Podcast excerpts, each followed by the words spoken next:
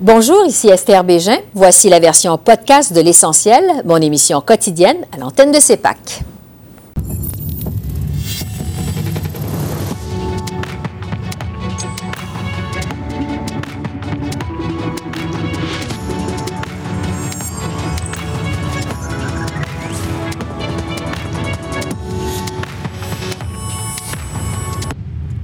Bienvenue à cette édition de l'Essentiel qui vous présente les faits saillants de la semaine politique à Ottawa. La session parlementaire a pris fin sur des rumeurs persistantes de remaniement ministériel.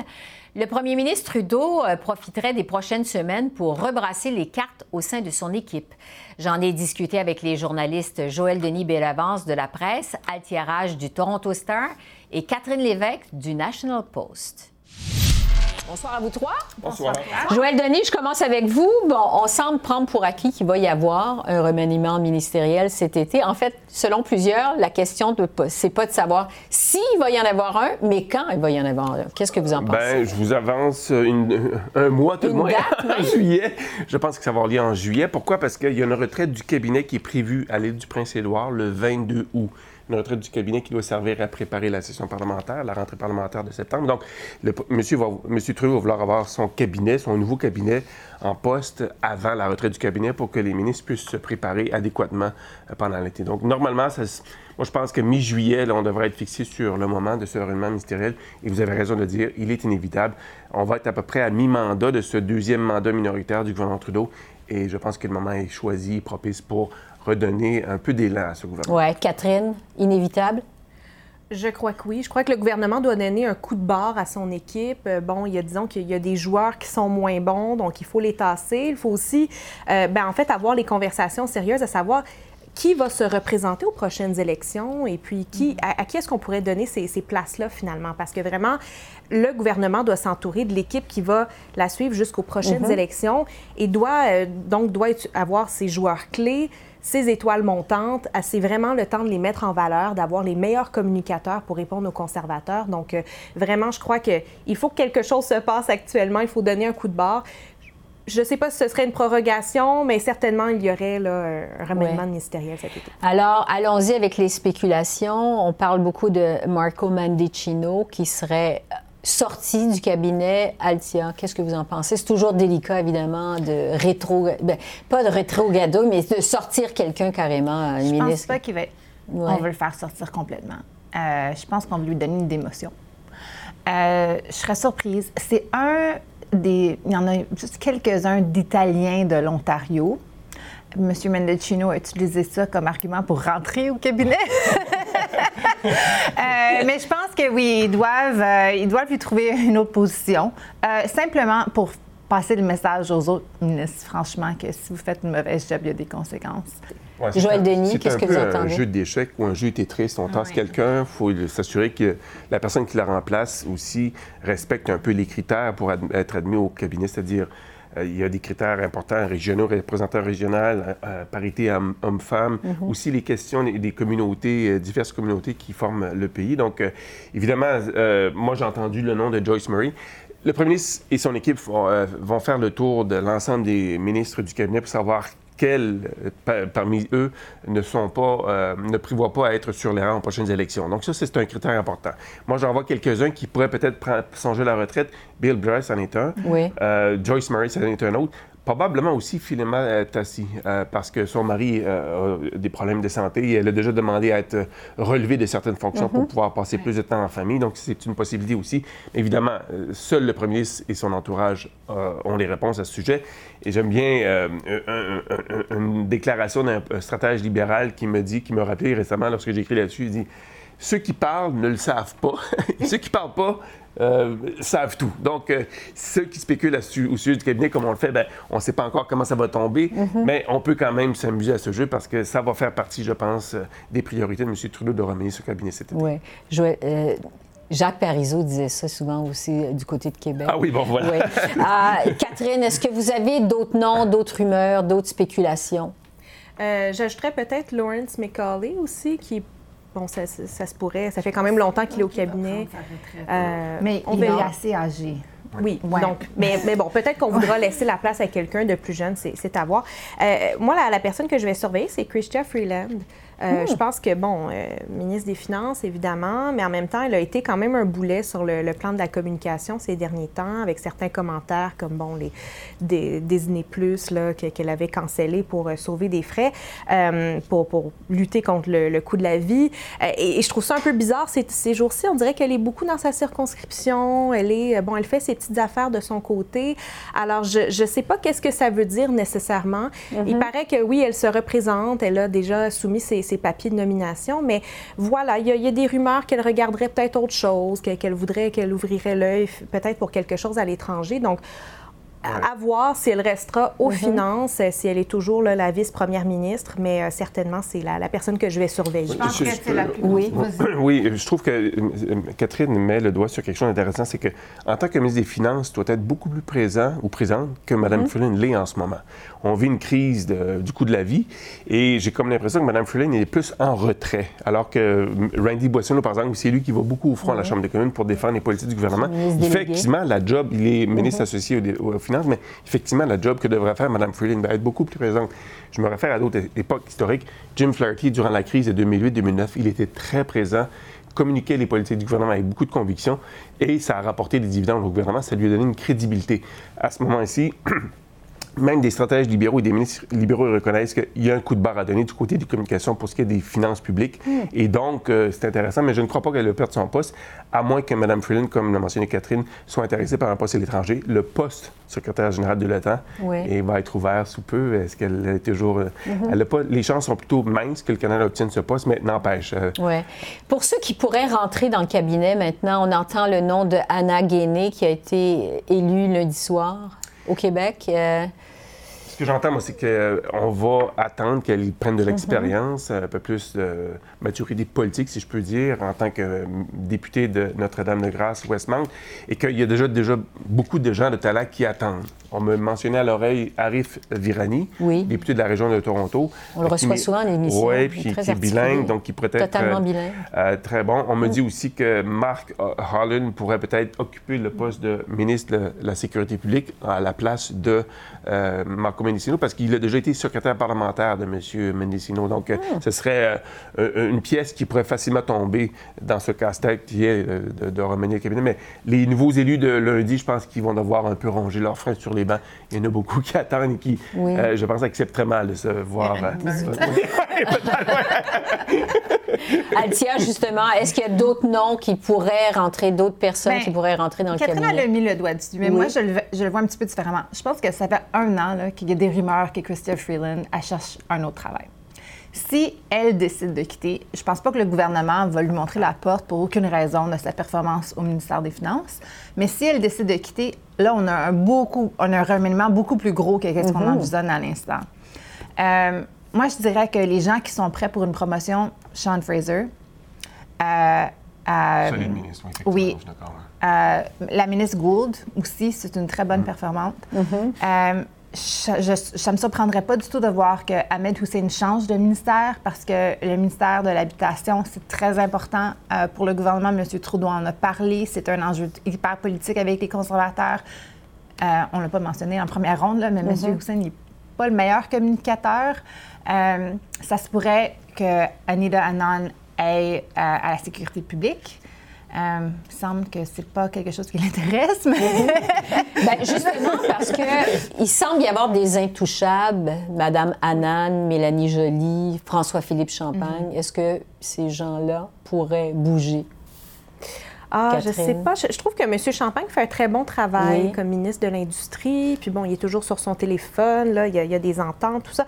Alors, je je trouve qu'en ce moment, ils sont bien. bien je, trouve que ces trois-là, ils sont assez occupés, ils ont assez de choses à faire dans leur portfolio actuel. Mm-hmm. Mais c'est vrai que Madame Adan, euh, Madame Adan, pardon, a la réputation de, régler des choses. Hein. Là où il y a des mm-hmm. portfolios difficiles, justement, comme euh, elle est allée au ministère de la Défense, peut-être à la sécurité publique, peut-être qu'elle voudra faire le, ménage et, régler Donc, des dossiers. Donc, les réponses à tout ça, quelque part au mois de juillet, Joël. Denis. Oui. Alors, on aura l'occasion de s'en parler peut-être à la reprise au mois de septembre. Joël Denis, Altia, Catherine, vraiment, je vous souhaite un très bel été. Je vous remercie infiniment d'avoir été avec nous au cours de cette session parlementaire. Merci. Merci à vous. Au revoir. Au revoir.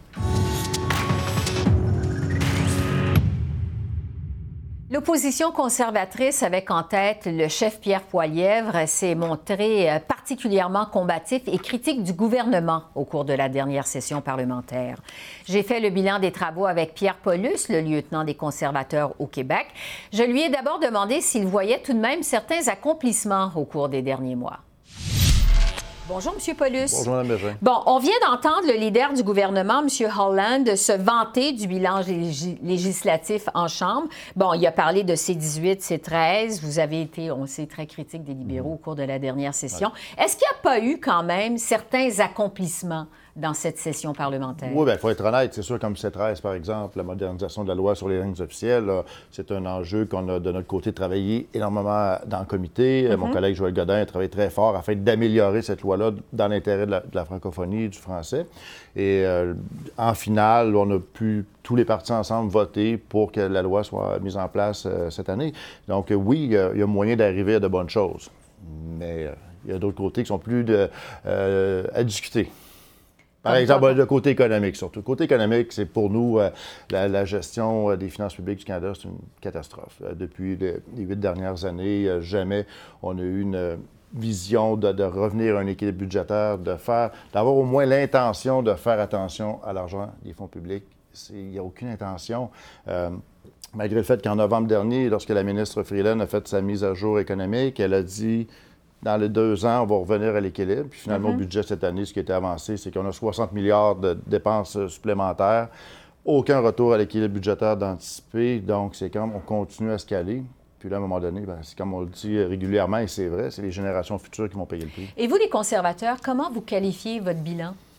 Bien, nous, comme vous l'avez dit d'entrée de jeu, on était combatifs euh, avec Pierre Poilievre, qui est notre nouveau chef depuis le mois de septembre. Je pense que ça, on n'a jamais laissé euh, euh, un pouce de jeu au gouvernement à chaque fois qu'il y avait un enjeu qui est important, que ce soit économique, que ce soit de la sécurité publique nationale avec l'ingérence chinoise, par exemple. Euh, tous les grands enjeux euh, qui touchent le pays, on ne gêne pas pour le soulever dans l'intérêt des citoyens, dans l'intérêt des Canadiens. Bien entendu, on n'a pas les mêmes positions des différents partis, on a des visions différentes, mais mhm. nous, comme conservateurs, notre vision du pays, on la met de l'avant et on se bat pour représenter nos, nos concitoyens. Plusieurs observateurs ont critiqué le style peut-être un peu trop combatif mm. de M. Poilièvre avec ses attaques personnelles. Euh, certains estiment que ça apporte un climat toxique à la mm-hmm. Chambre des communes. Qu'est-ce que vous répondez à ces critiques? Ben, le premier qui crée de la division, c'est Justin Trudeau. Euh, M. Trudeau a une façon de faire qui, qui d'un côté, semble être quelqu'un qui est toujours la main sur le cœur et que tout va bien. D'autre côté, il prend des, des, mesures, des actions qui créent de la division chez les Canadiens. On l'a même vu l'année passée avec l'histoire de, de euh, pour l'élection de 2021, il y a deux ans qui a été créé avec une division. Même Joël Lightbourne, le député libéral, a fait une sortie pour dénoncer son gouvernement en disant vous, avez utilisé la, vaccination des, gens non vaccinés pour faire un enjeu divisif. Euh, donc, il y a plein d'éléments comme ça qu'on peut additionner qui font en sorte que, mm-hmm. oui, M. Poiliev est souvent fâché, mais avec raison. Euh, ou même moi, des fois, on me dit ah, M. Poiliev, sur des entrevues, vous avez de l'air fâché souvent. Je suis capable d'être de bonne humeur, mais il faut qu'on me donne des raisons de l'être. Et trop souvent, on me donne plus des raisons d'être fâché parce que mm-hmm. ça n'a pas de sens. Le dossier de l'ingérence, vraiment, ça a dominé les travaux euh, au cours des dernières semaines. Est-ce que ça a été un dossier payant pour les conservateurs?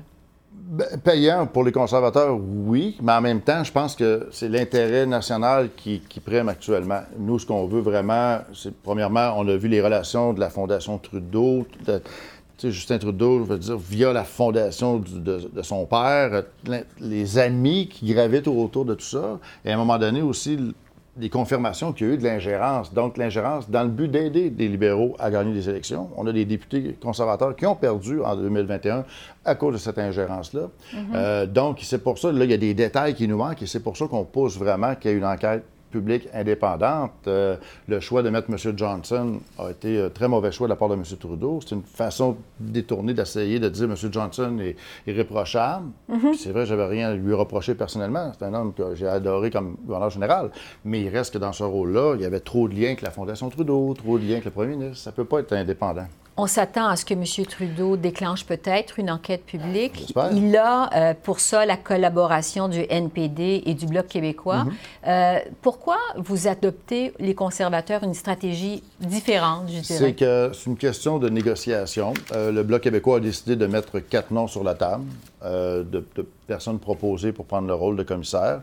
Euh, de notre côté, ce qu'on demande, c'est confirmer que vous allez faire une enquête publique euh, indépendante. Et là, on pourra soumettre les noms qui seront, qui font partie des noms euh, proposés par les différents partis. On pourra choisir mhm. laquelle de ces personnes-là fera la job. Je veux revenir avec vous sur les quatre élections partielles qu'il y a eu au pays lundi. les observateurs ont jugé que c'était décevant pour mhm. les conservateurs. Est-ce que vous jugez de votre côté que les résultats de ces élections-là ont été décevants? C'est des élections qu'il faut prendre, euh, je pense, de façon individuelle. Euh, si on prend l'élection, par exemple, à Port Portage, Lisgar, euh, au Manitoba, mhm. c'était vraiment un combat contre Maxime Bernier. Donc, cette élection-là était vraiment différente parce que c'est Maxime Bernier qui voulait prendre ce comté-là, puis nous, on avait un combat à faire là-bas qui était différent de celui qui était à Oxford, en Ontario. Euh, donc, il faut l'analyser de façon individuelle. Euh, et, à la fin, on a battu de façon décisive Maxime Bernier, alors qu'il pensait gagner. Mm-hmm. On a gagné Oxford également. Euh, Westmont NDG, c'est un comté libéral depuis toujours. Je veux dire, nos, chiffres sont similaires à ce qu'on a à chaque élection. Il n'y a pas d'enjeu là. Mais quand même, bon, on parlait d'entrée de jeu du style mm-hmm combatif de M. Poiliev. Est-ce que vous pensez qu'il va devoir apporter des ajustements à son style? Ben, moi, je pense que M. Poiliev, euh, je pense que le, le sait également, c'est que le combat qu'on fait tous les jours à la Chambre des communes, c'est un combat de de, contact entre politiciens. Euh, ça, donne des images euh, aux nouvelles qui sont du côté euh, de l'opposition plus agressive. Mais lorsqu'on est sur le terrain, Pierre Poilievre, c'est quelqu'un qui est proche des gens. On le voit quand on regarde les médias sociaux, les rassemblements, il y a des milliers de personnes, des gens qui vont vers lui, qui ont le goût de le voir, sont de bonne humeur. C'est que c'est de Pierre Poilievre aussi que les gens doivent connaître. Et ça, ben, cet été, ça va permettre de d'oublier les travaux de la Chambre, les mhm. combats politiques de la Chambre des communes et aller sur le terrain rencontrer des citoyens, des Canadiens qui, à chaque fois, euh, ont, un, contact avec lui, l'adorent. Oui. Euh, ça m'amène à vous amener, à, vous parler justement du congrès euh, mhm. des conservateurs qui va être organisé, donc qui va se tenir au, début du mois de septembre à Québec. Vous êtes le lieutenant du Québec. Qu'est-ce que vous espérez, qu'est-ce que vous visez avec ce congrès-là? Quel message vous voulez envoyer? Ben, comme chaque congrès, c'est un grand rassemblement de conservateurs du pays. Euh, puis là, ben, c'est à Québec. Je viens de Québec. Donc, pour moi, c'est un honneur de recevoir euh, tous les, membres, euh, les délégués de partout au Canada. Et le message aussi, comme conservateur, c'est de démontrer, en étant à Québec, que les conservateurs aussi, on a notre place au Québec. Et trop souvent, dans la, moi, je suis élu dans la région de Québec, mes collègues sur la rive sud, ça va bien. Mm-hmm. Mais lorsqu'on sort, dépasse les frontières de Trois-Rivières, on dirait que les conservateurs, on est on est moins connu ou reconnu. Donc, pour nous, d'être au Québec, c'est un message aussi à tous les Québécois de voir qu'on est le parti. On sait que M. Poilievre a des défis au Québec. Euh, qu'est-ce qu'il va devoir faire pour peut-être faire des gains, justement, au Québec? Bien, les Québécois, on est des grands euh, sensibles. On est sensibles, on a, on a besoin de toucher la fibre, la petite fibre interne, là, parce que souvent, on l'a vu à l'époque avec Jack Layton en 2011. M. Layton, qui était du NPD, a a fait une razzia au Québec parce que les gens ont aimé le bon Jack. C'est le mhm. côté émotif des Québécois. Le lendemain de l'élection, je m'en souviens, j'étais candidat, les gens ont dit pourquoi on a voté pour l'NPD, c'est quoi ça l'NPD? Bon, nous, de notre côté, on veut que les gens sachent c'est quoi être conservateur? Et de connaître Pierre Poilievre, savoir que c'est un homme qui est là pour se battre pour les citoyens. Lui, vraiment, le citoyen, le payeur de taxes, la, mère monoparentale, c'est son, son combat de tous les jours et c'est ça que les gens doivent comprendre et connaître de lui au Québec. Pierre Paulus, lieutenant des conservateurs au Québec, merci beaucoup. Merci, Mme Merci. Et le gouvernement Trudeau a profité de la Journée nationale des peuples autochtones mercredi pour présenter son très attendu plan d'action sur la mise en œuvre de la Déclaration des Nations unies sur les droits des peuples autochtones. J'ai reçu le ministre de la Justice, David Lametti. Bonsoir, Monsieur le ministre. Bonsoir. D'abord, vous dites que la mise en œuvre de la loi concernant la Déclaration des Nations unies sur les droits des peuples autochtones, euh, c'est quelque chose qui est très complexe. Pourquoi est-ce que ça représente un tel défi pour votre gouvernement? Ben, c'est vraiment euh, un travail euh, d'une génération. donc, évidemment, il y a deux ans, on a promulgué la loi. Euh, dans la loi, donc, donc en adoptant la, déclaration dans la loi canadienne, mais en, faisant une telle adoption, euh, nous avons engagé euh, de créer un plan d'action d'ici deux ans. Donc, on l'a fait aujourd'hui, on l'annonce aujourd'hui. C'était beaucoup de travail. Et le, le plan d'action représente une feuille de route parce que c'est quelque chose, comme je viens de dire, c'est un travail, c'est un travail euh, d'une génération, ça va prendre du temps. Certaines mesures seront plus faciles que d'autres, mais on, s'engage euh, à entamer une route ensemble avec, avec les peuples autochtones à travers le Canada, sans savoir le résultat. Euh, on va déterminer les résultats avec les peuples autochtones. Et, et donc, ce n'est pas quelque chose qu'on pourrait dire qu'on, oui, on va, on va terminer dans un an, dans deux ans. Ça va mhm. prendre du temps. Certaines mesures, oui. D'autres mesures vont prendre plus de temps.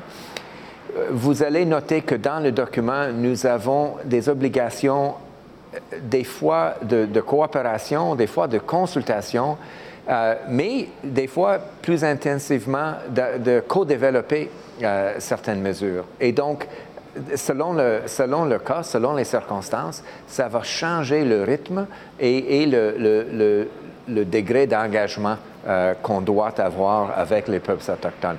Donc, c'est complexe, mais je crois que c'est une, feuille de route remarquable pour la réconciliation.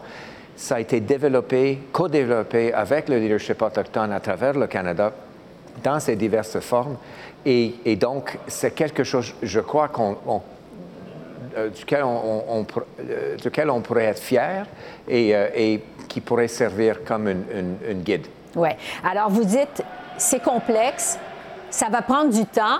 Alors, on se demande quand on va pouvoir voir vos réalisations. Est-ce que vous vous êtes donné un échéancier?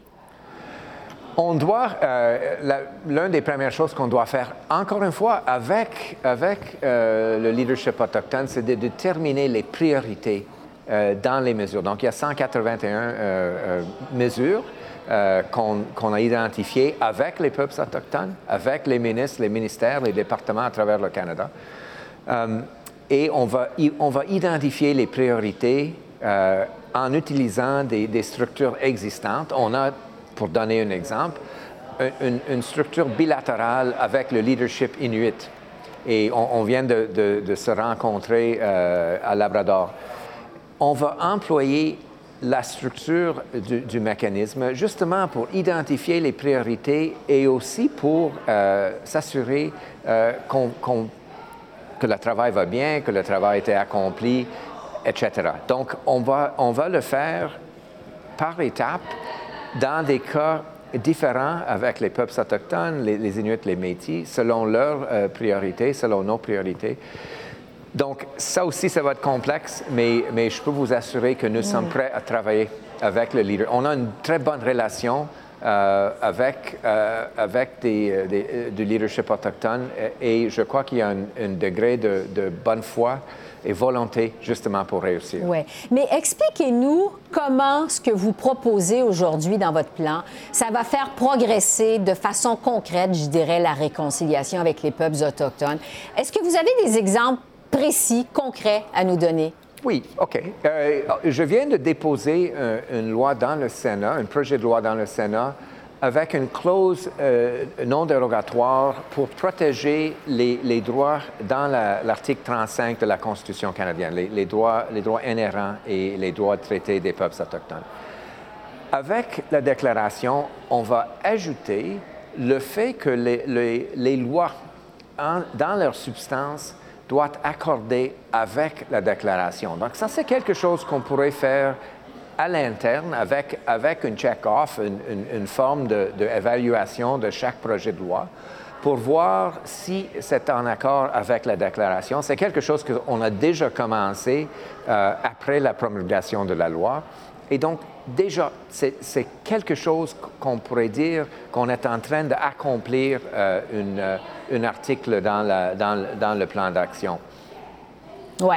Donc, il faut arrimer la déclaration avec les lois canadiennes. Euh, à quel point ça va avoir un impact justement sur les lois canadiennes, votre plan d'action, selon vous? Je crois que déjà, ça, a commencé à avoir un impact dans le sens que euh, mes collègues, dans leur, leur consultation, des fois leur co-développement des projets de loi avec les peuples autochtones, sont en train d'écouter et sont en train d'améliorer, modifier leurs projets de loi. Donc déjà, c'est c'est là, c'est en train d'être fait. Euh, on voudrait continuer et, régulariser euh, le, processus justement pour qu'on puisse euh, avoir encore plus de succès. Donc déjà, il y a un impact. Déjà, on a, on a des exemples de, de consultation sur les projets qui n'étaient pas nécessairement si intenses avant la, loi ou bien le plan d'action qu'on vient de dévoiler aujourd'hui. Oui. Euh, sur l'autodétermination, maintenant, euh, c'était une partie importante de la déclaration. On se rappelle, bon, il y avait eu des critiques contre le plan provisoire que vous aviez présenté au mois d'avril dernier.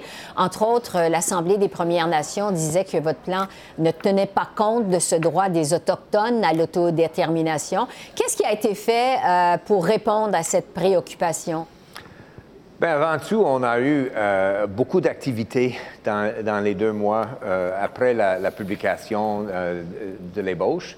on a beaucoup travaillé avec le, leadership, la personne responsable pour les Premières Nations, le chef régional Terry T.G. de la Colombie-Britannique, a beaucoup travaillé avec notre équipe. On a ajouté plus que 80 articles après l'ébauche donc, il y a 180 euh, actuellement. Euh, il y avait une centaine avant. Euh, et puis, on, on, accepte l'autodétermination comme l'un des buts de, la, de le, partenariat qu'on voudrait vraiment améliorer mm-hmm. avec les, les, peuples autochtones. Et évidemment, c'est quelque, quelque, chose qu'on ne pourrait pas accomplir demain, mais c'est quelque chose qu'on doit améliorer, on doit travailler là-dessus. On, va, comme j'ai dit souvent, euh, on, va marcher ensemble mhm. avec les peuples autochtones pour la première fois dans notre histoire. David Lametti, ministre de la Justice, merci beaucoup. Merci de votre temps. Merci, Esther. Voilà, c'était notre dernière revue de la semaine politique à Ottawa. Nous serons de retour à la reprise des travaux au mois de septembre. Entre-temps, au cours de la période estivale, je vous invite à suivre ma série Conversations avec des personnalités canadiennes de tous les horizons, des entrevues portraits qui vous seront présentées chaque dimanche à 21h. Alors voilà, Esther Bégin qui vous remercie d'être à l'antenne de CEPAC, la chaîne d'affaires publiques par câble. Je vous souhaite un bon été et je vous dis à bientôt.